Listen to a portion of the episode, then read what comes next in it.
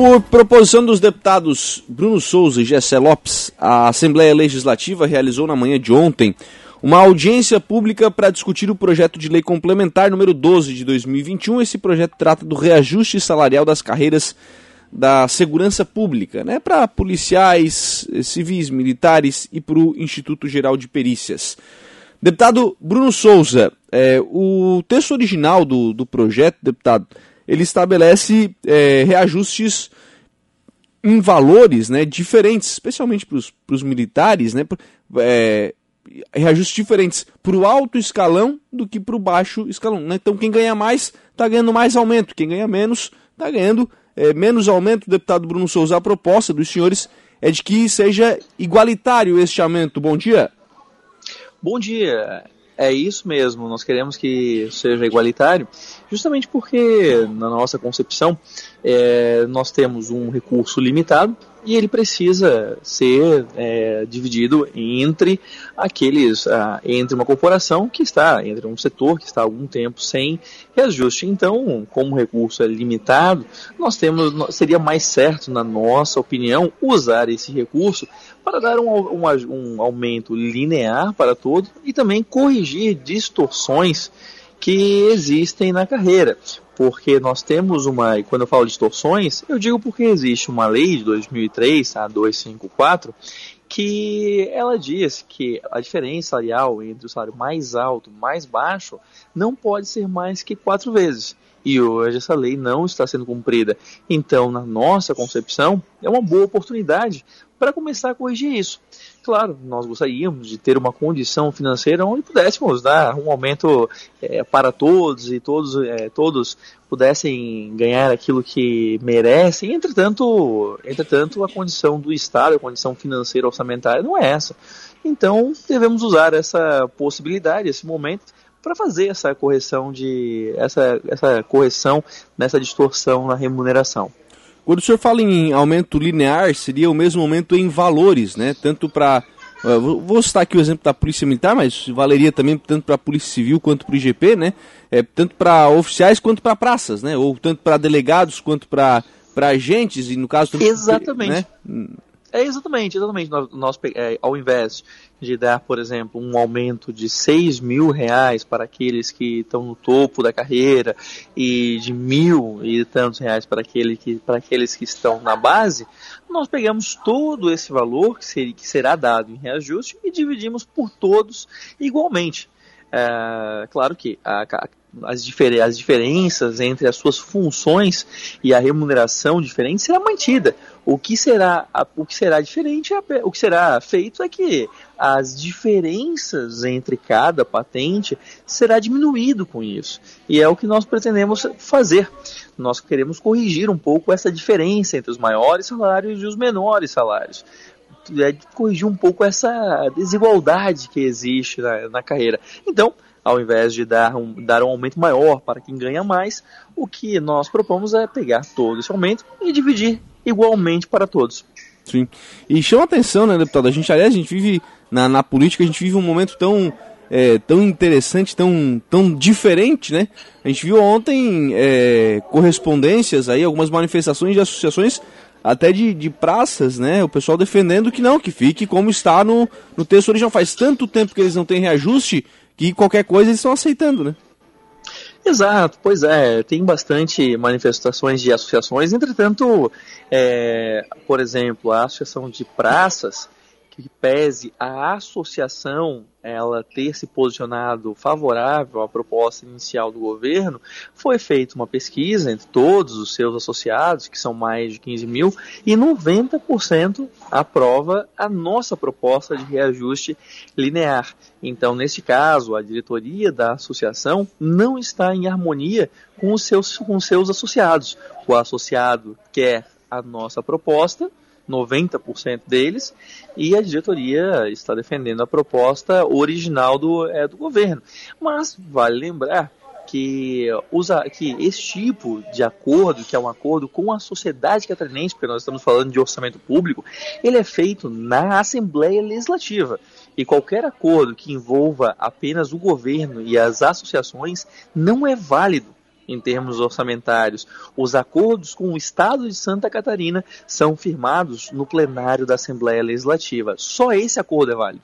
Uhum. É, é verdade. Não, não adianta acordar lá se não passar na Assembleia, né?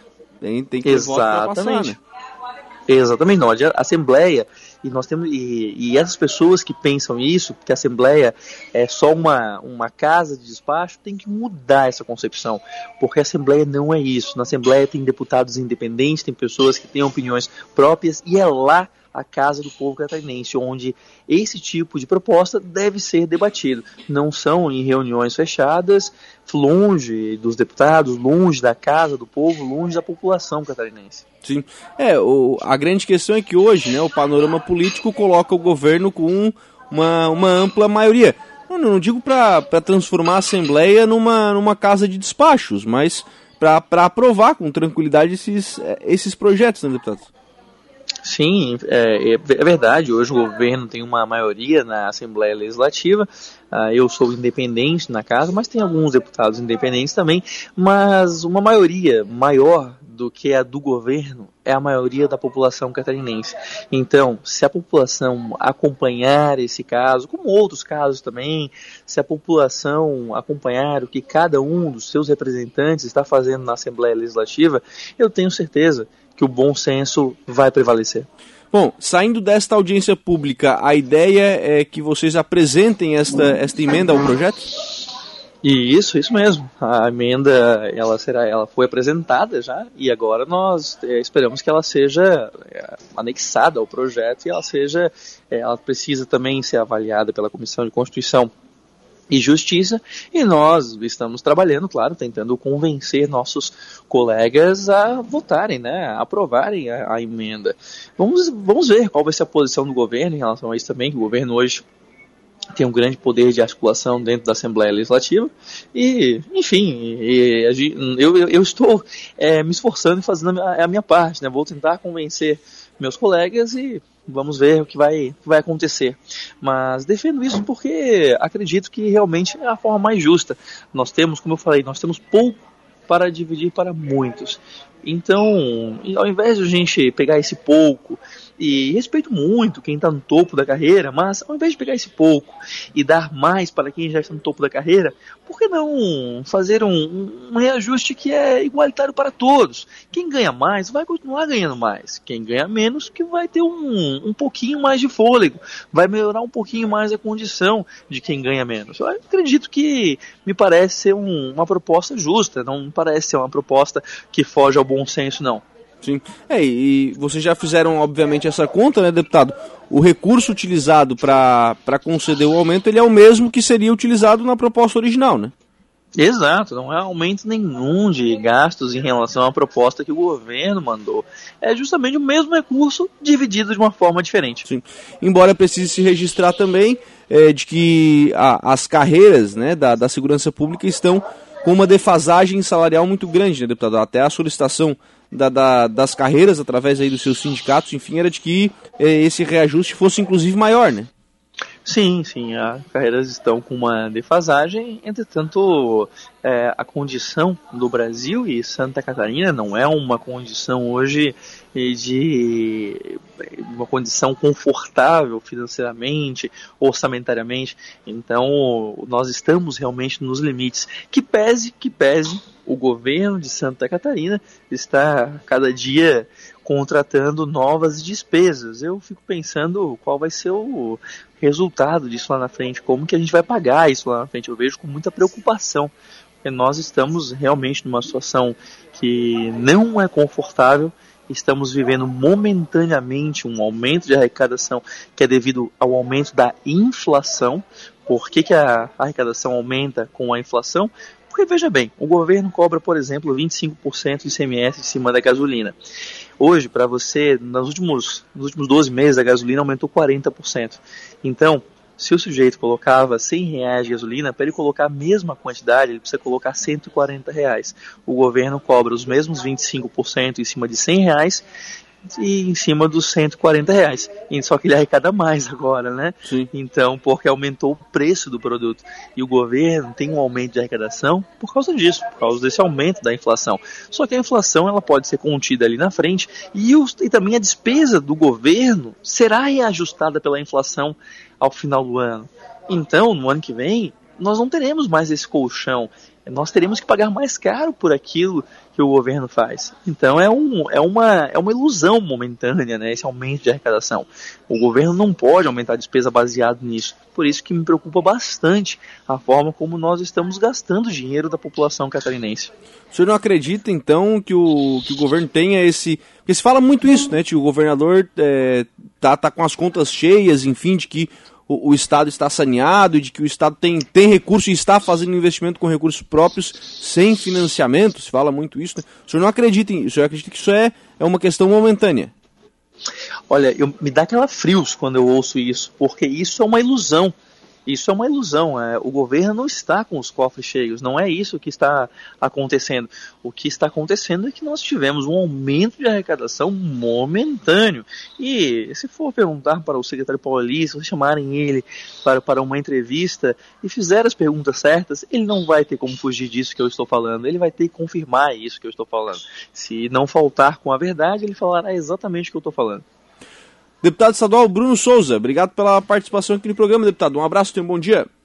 Um abraço, muito obrigado também pela oportunidade. Tudo de bom. Tchau, tchau.